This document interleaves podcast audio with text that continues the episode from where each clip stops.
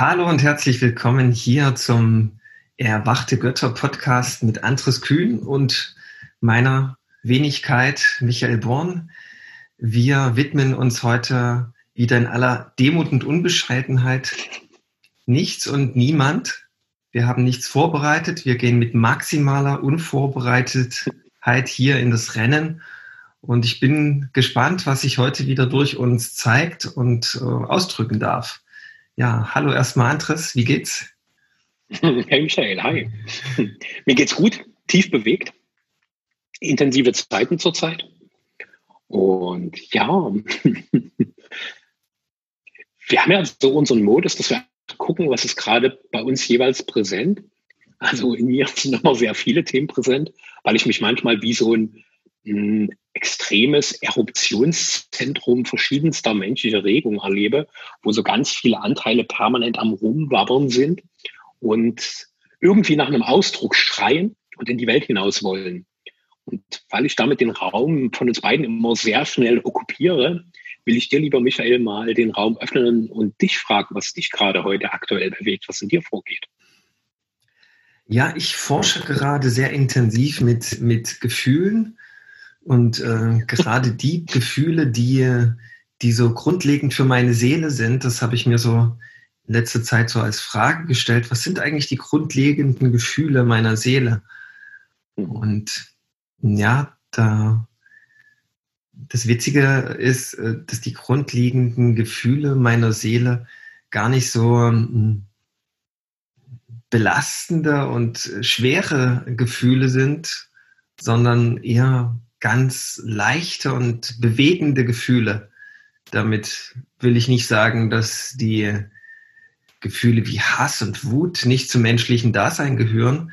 Aber wenn ich meine Seele frage, ist da immer, eigentlich sind es nur Vorläufer einer, deiner eigentlichen Gefühlswelt.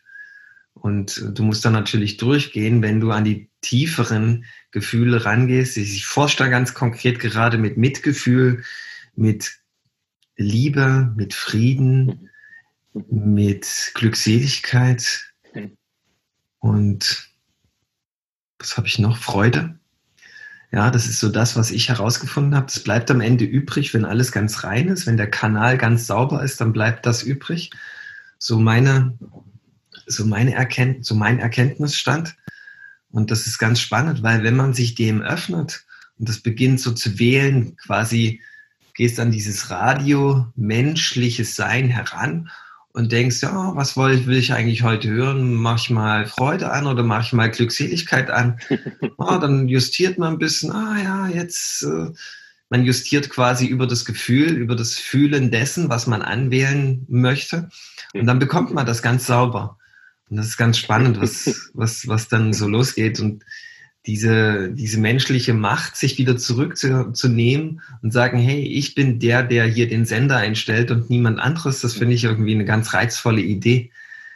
Und äh, ja, und äh, wenn man dann sozusagen in andere Gefühlsebenen, die nicht zum Aufgezählten zurückslidet, dann dann wird man quasi wie geprüft, hey, bist du jetzt wirklich der, der hier am Sender äh, Rädchen dreht oder wer ist das eigentlich? Und ganz spannend, wer sich da alles versucht einzumischen. Und ja, da bin ich gerade so dran. Und ja, initial habe ich äh, ein ganz schönes Erlebnis gehabt letzte Woche. Als, es war eine sehr heiße Sommernacht und äh, ich war gerade so dabei, richtig tief einzuschlafen und der Bewusstseinsfahrstuhl, der ging so richtig runter und runter und der ging wie ins Bodenlose nach unten in den Keller der Träume.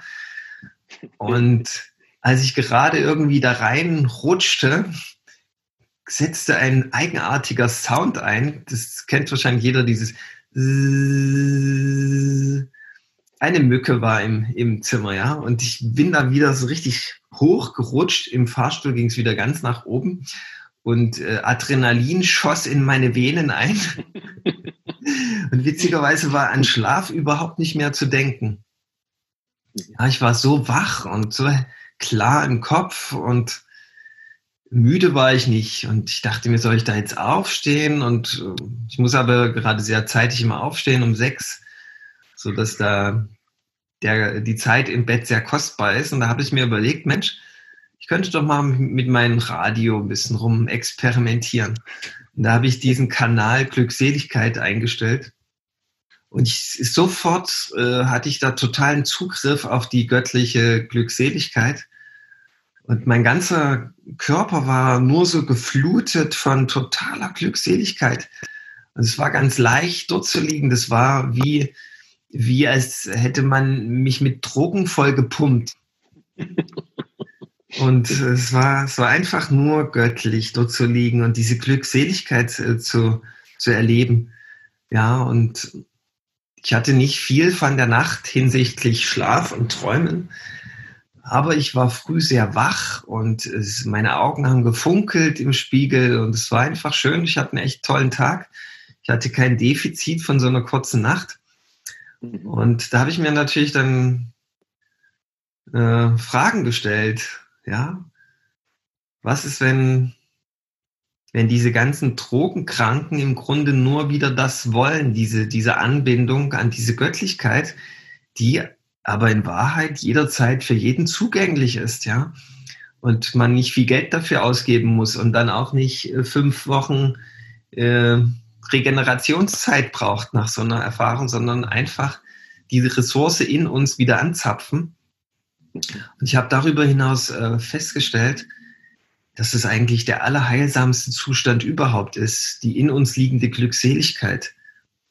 Und ja, ich verstehe seitdem auch viel besser diese, diesen entrückten Blick mancher Heiliger, der gern so abgetan wird wie ein bisschen irre und ein bisschen durchgeknallt. Aber ich kann das total gut verstehen, wie man mit so einem selig blickenden Lächeln so durch die Gegend läuft. Und äh, die Frage ist eigentlich nur, ähm, was muss alles passieren, dass ich dort wieder rausgerissen werde, ja? Warum lasse ich es überhaupt zu, jemals die Glückseligkeit äh, zu verlassen?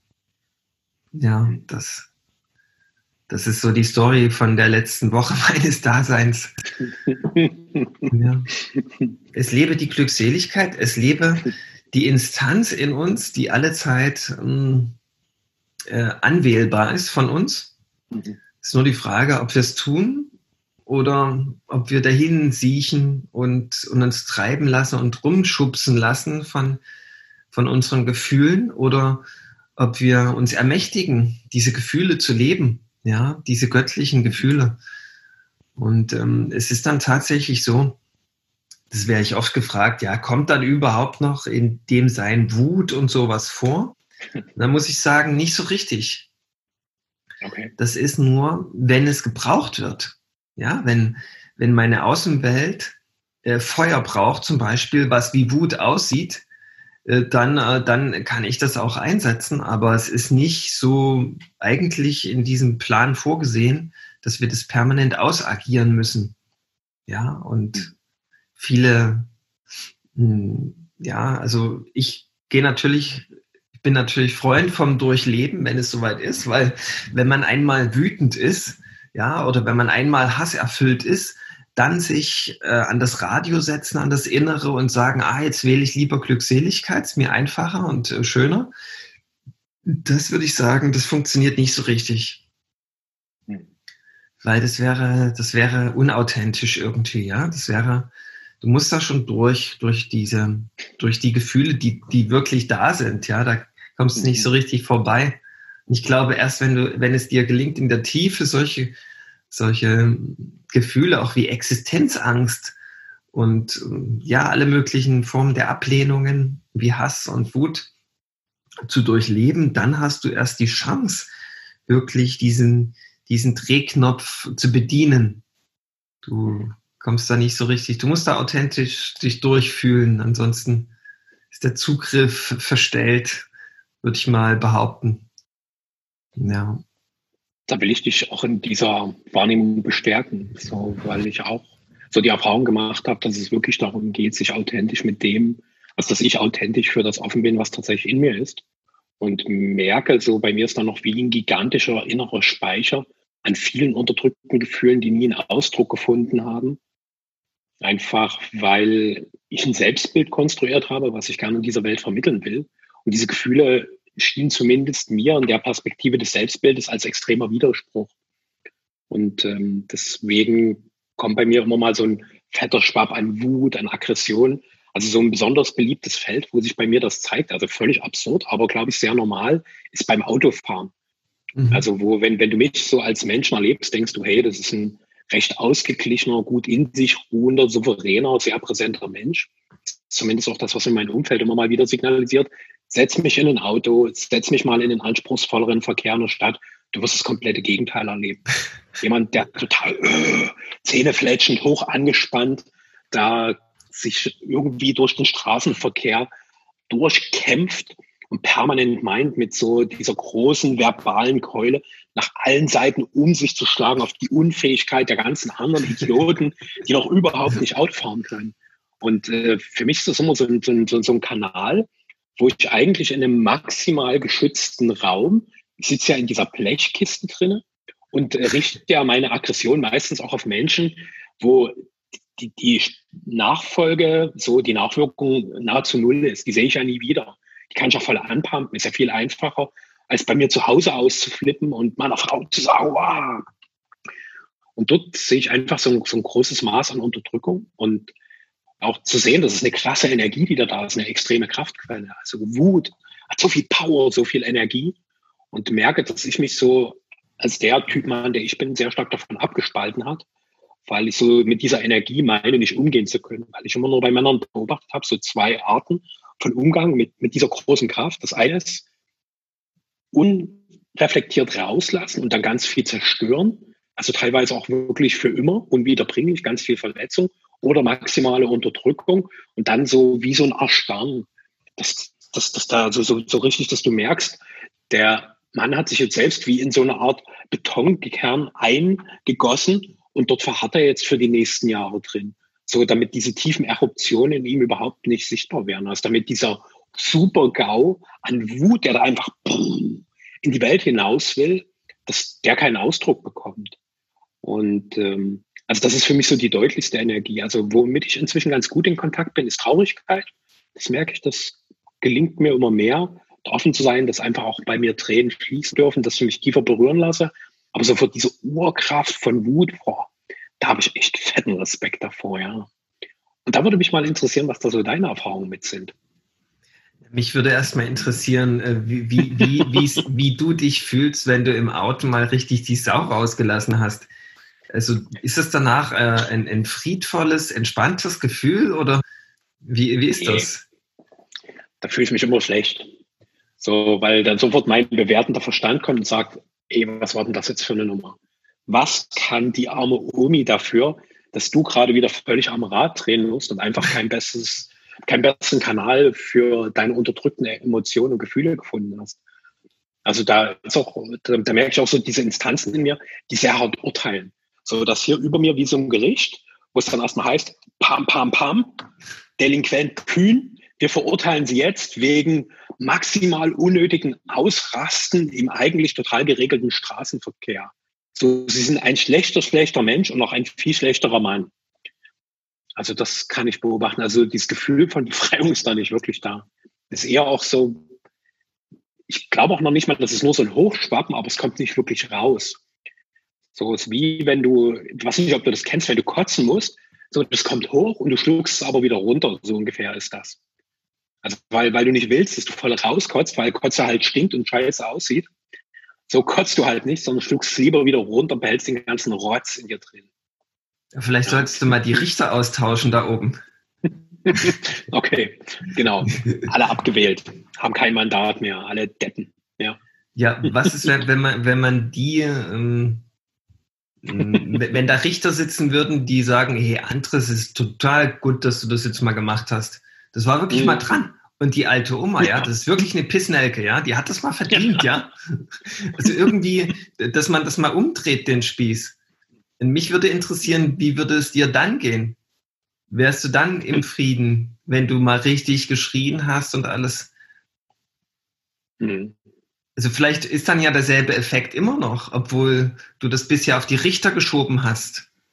Ah, okay. Mhm. Also ich glaube, einen wesentlichen Einfluss hat so damit in Frieden zu sein, wie ich bin. Mhm. Und äh, dass das wirklich an sich für mich selbst problematisch entsteht ja immer dort, wo ich in richtig und falsch differenziere, wo ich sage, das ist ein falsches Verhalten und das so drüben ist richtig, weil richtig heißt erwünscht, das andere heißt unerwünscht. Mhm. Und, und dadurch lebe ich ja permanent in dem Widerspruch aus Dingen, die ich wegdrücken will, weil, weil die nicht sein dürfen und anderen Dingen, die ich versuche immer wieder zu fördern, weil ich meine, dass, die gut sind, dass, dass die irgendwie auf mein positives Konto einzahlen und das andere, damit mache ich nur Schulden bei der Welt. Mhm. So, da beobachtet ganz oben der, das Göttliche, oh Mann, oh, jetzt hat er schon wieder verkackt, okay, müssen wir wieder so in seiner ganzen Minusliste ein paar fette Striche machen. Pup, pup, pup, pup. Ja. Ja. Ah, das ist das, das sogenannte, die Gefahr der, der, der Ethik, ja. Ja, dass man sich so ein ethisches, saubere Weste-Bewusstsein zulegt und dann irgendwann merkt, wow, ich sitze total im Gefängnis. Ja. Oder die meisten merken das, glaube ich, gar nicht, dass die Ethik extrem äh, reglementiert, beschränkt und einengt, ja. Mhm. Also da muss man, also ich glaube, man sollte sich erlauben, ethikfrei zu sein. Mhm. Weil, weil die Ethik, das ist schon, da, da machst du alles richtig, ja, aber weiß nicht, ob das, ob das Leben dann noch mit totaler Freude gefüllt ist. Also ich beobachte das bei vielen sogenannten guten Menschen, die machen alles richtig, die haben eine ganz saubere Ethik, die können sie auch super gut verteidigen. Mhm. Aber da, da merkt man halt, die Kraft, die ist noch nicht so richtig, bumm, die, die wirkt noch nicht so richtig klar. Und da, also ich weiß noch, wo, wo ich das mal bemerkt habe, hey, ich bin ganz schön ethisch. Ja. und, und, in der Gesellschaft ist ja, ist ja Ethik ähm, das Zauberwort, ja, das ist ja was Gutes. Wir sollen ja alle ethisch sein. Ja, und wenn du in die Natur guckst, die ist überhaupt nicht ethisch. Ja, da gibt es keine Ethik. Ja, da macht er einfach nur das, was er zu tun hat. Ja, und fragt nicht, ob das richtig oder falsch ist. Gibt es diese Instanz überhaupt nicht. Ich glaube, Ethik ist auch was sehr äh, Gemachtes vom Establishment. Ja, das ist doch gut, wenn die Leute eine Ethik haben. Dann haben sie ihren klaren Laufstall und da, da läuft auch alles ruhig, ja. Ja, also Spirituelle sind, sind damit gut ruhig gestellt. Ja, weil die haben dann ihre Ethik, das ist wie ihre Religion. Die dürfen sie leben. Innerhalb dieser Grenzen sind sie kontrollierbar auch. Da finden keine Umbrüche, kein Wandel statt. Das ist doch super. Ja, und ich bin ja überhaupt äh, so, dass ich, äh, wenn, wenn man mich über Gefühle befragt, wie da mein Umgang ist, ich bin da überhaupt nicht der Ausagierer. Ja, ich, ich habe das mal eine Zeit lang probiert, so ins, äh, ins Kissen zu schreien oder in den Keller zu gehen und mit, der, mit dem Hackebeil da mich auszutoben. Und mir hat das überhaupt nicht so richtig geholfen. Ja, auch wenn ich merke, hey, ich bin jetzt, ich habe total viel Energie, ich gehe jetzt mal joggen. Das ist total gut, das Joggen. Aber danach habe ich diesen Konflikt, der in mir ist, immer noch nicht gelöst. Und das hat mich dann zum Umdenken gebracht. Hm, das ist doch blöd, ja. Wenn ich das jetzt ewig mit mir rumschleppe und immer, wenn ich mal wütend werde, muss ich erst drei Stunden joggen gehen, das ist mir zu mühsam irgendwie. Und danach ist immer noch alles nie besser, ja. Und was ist, wenn man dann einfach, einfach nur ins Fühlen geht? Das ist, das ist so ein unvorstellbarer Schritt für, für, für, für die meisten, glaube ich. Mhm. Was ist, wenn man das einfach nur fühlt? Man, man macht sich irgendwo bequem oder auch nicht. Man bleibt einfach nur stehen, wo man ist, schließt die Augen und fühlt das mal. Und dann wird man merken, das ist einfach nur geballte Lebensenergie. Und die sucht sich jetzt einen Ausgang, irgendwie will die raus. Und das nimmt den sinnlosesten, perversesten Anlass. Und eigentlich ist es nur meine Kraft, mit der ich gerade in Kontakt bin und die, die, ja, wenn, wenn ich dann genug gefühlt habe, frage ich dann immer, was will denn eigentlich sein durch mich, ja? Und dann und dann merke ich, ah ja, ich habe das und das und das noch nicht angegangen und das sorgt in mir drin für so eine gewisse Frustration. Ja, und äh, die Wut sagt in erst, im ersten Schritt aber, der und der ist im Außen schuld. Und das und das ist scheiße. Und dagegen muss ich vorgehen, dagegen muss gekämpft werden, ja. Und äh, das, das ist, ist nur die Oberfläche, das ist nur die Ethik wiederum. Ja, und ich, meine Idee ist einfach, ey, einfach nur fühlen. Das ist so machtvoll. Das ist so ein machtvolles Instrument. Das ist auch so einfach und äh, billig, kostenfrei. Das, das ist schon wieder nicht, das ist schon wieder schnell ist, es abzulehnen, weil es so verfügbar ist. Es ist jetzt verfügbar, man braucht nichts dafür tun, es kostet nicht mal was. Ist schon fast suspekt wieder, ja? So. Viel zu leicht. Mhm. Viel zu einfach. Mhm. Dazu gehört aber allerdings ein was, das ist ein großer Einsatz, man braucht sehr viel Mut. Weil, weil dieser, dieser, dieses Abdriften vom Außen in die Innenwelt, in das Herz, das ist gar nicht so einfach. Ja, weil, weil die Kraft, die ist mitunter spektakulär und gewaltig, ja, und das ist ein bisschen Mutsache, das gebe ich zu. Weil mir gelingt das auch nicht immer. Weil es, wie gesagt, es ist zu naheliegend, an, anstatt man sich davon Hilfe versprechen könnte. Aber, und dann kommt noch hinzu, wenn man dann schon da drin ist und es super heftig und intensiv ist, dann vergisst man schnell diese Erinnerung, dass das eigentlich in uns gefühlt werden möchte und dass es gar nichts nach außen zu bringen gibt. Ja. Also kann ich voll bestätigen, was du erzählst, so, so diese Bereitschaft, mich dem, was da gerade an innerer Erfahrung ist, auch hinzugeben. Und ähm, habe auch immer wieder erlebt, dass es da so, so dieses Bedürfnis quasi meiner inneren Welt einfach nur nach Wahrnehmung gibt. Es will gesehen werden. Und merke, dass mir da auch diese ganzen Konzepte so im Weg stehen. Also zum Beispiel das Gegenkonzept wäre jetzt, hey, wenn ich meine Wut unterdrücke, dann lass sie doch frei fließen, lebe sie doch aus. Das wäre jetzt eigentlich die Konsequenz daraus.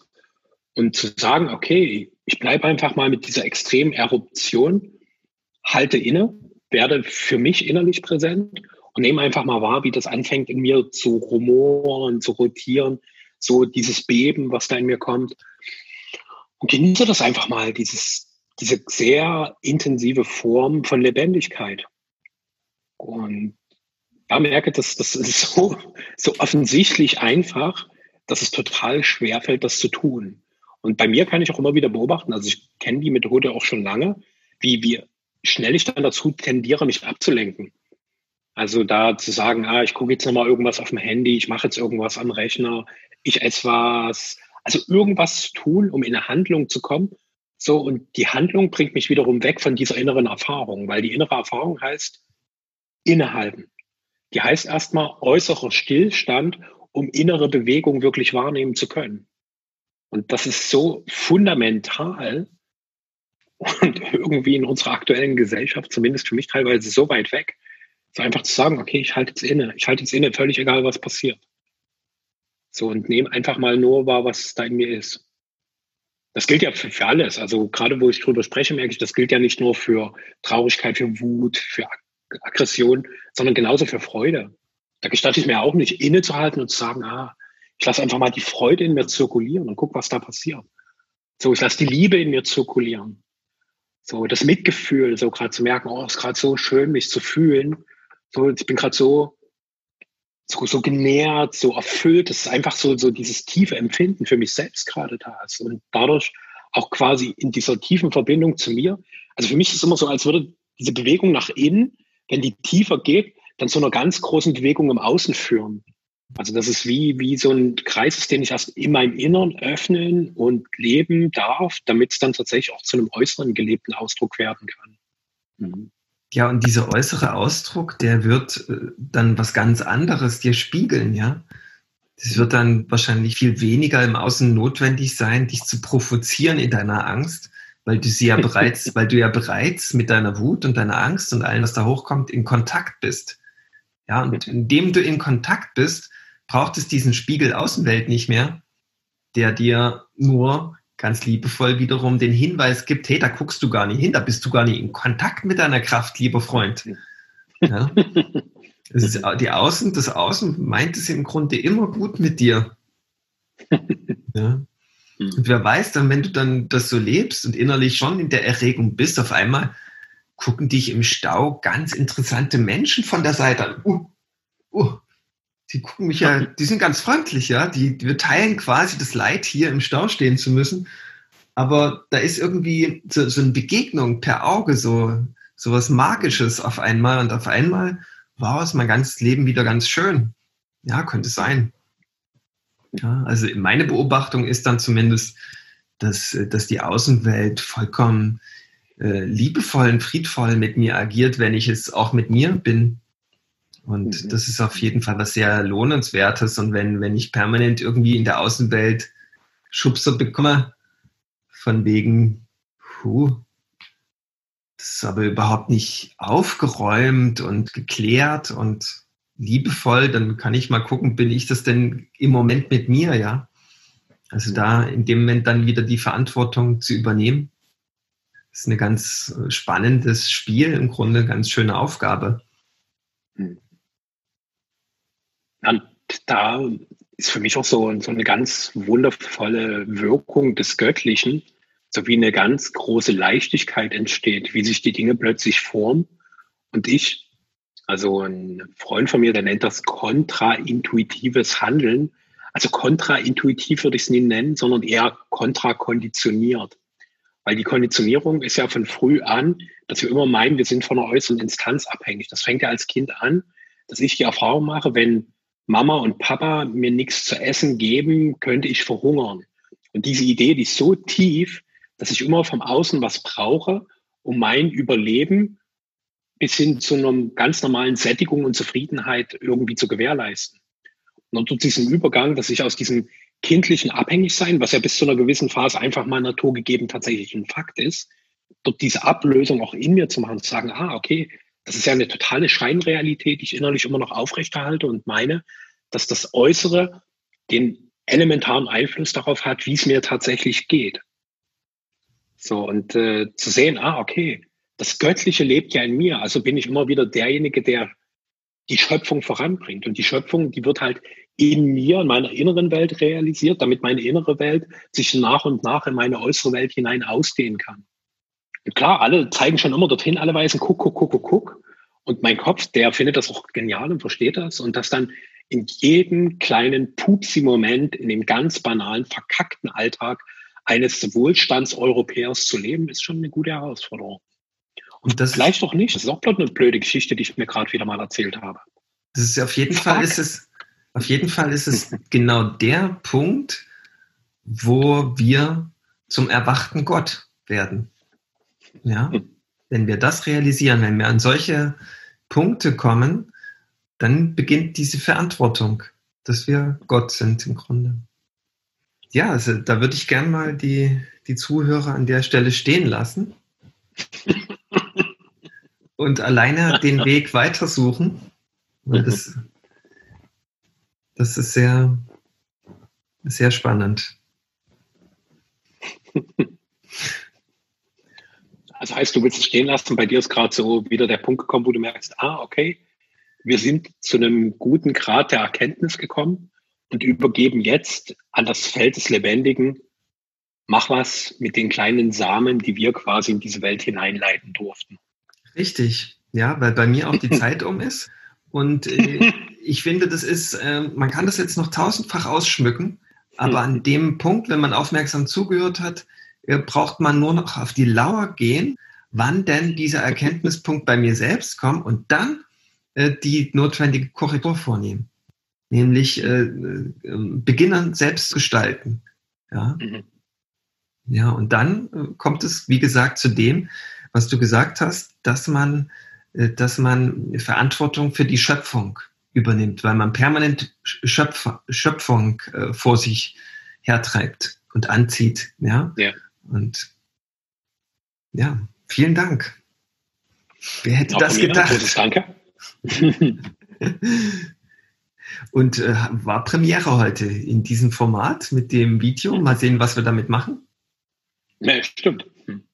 Ja, war sehr schön. Wir haben unsere Audioqualität verbessert ja. und werden uns permanent weiterentwickeln, um das Göttliche in eine größere materielle Qualität zu überführen. Heute haben wir schon auch mit Audiovisualität experimentiert.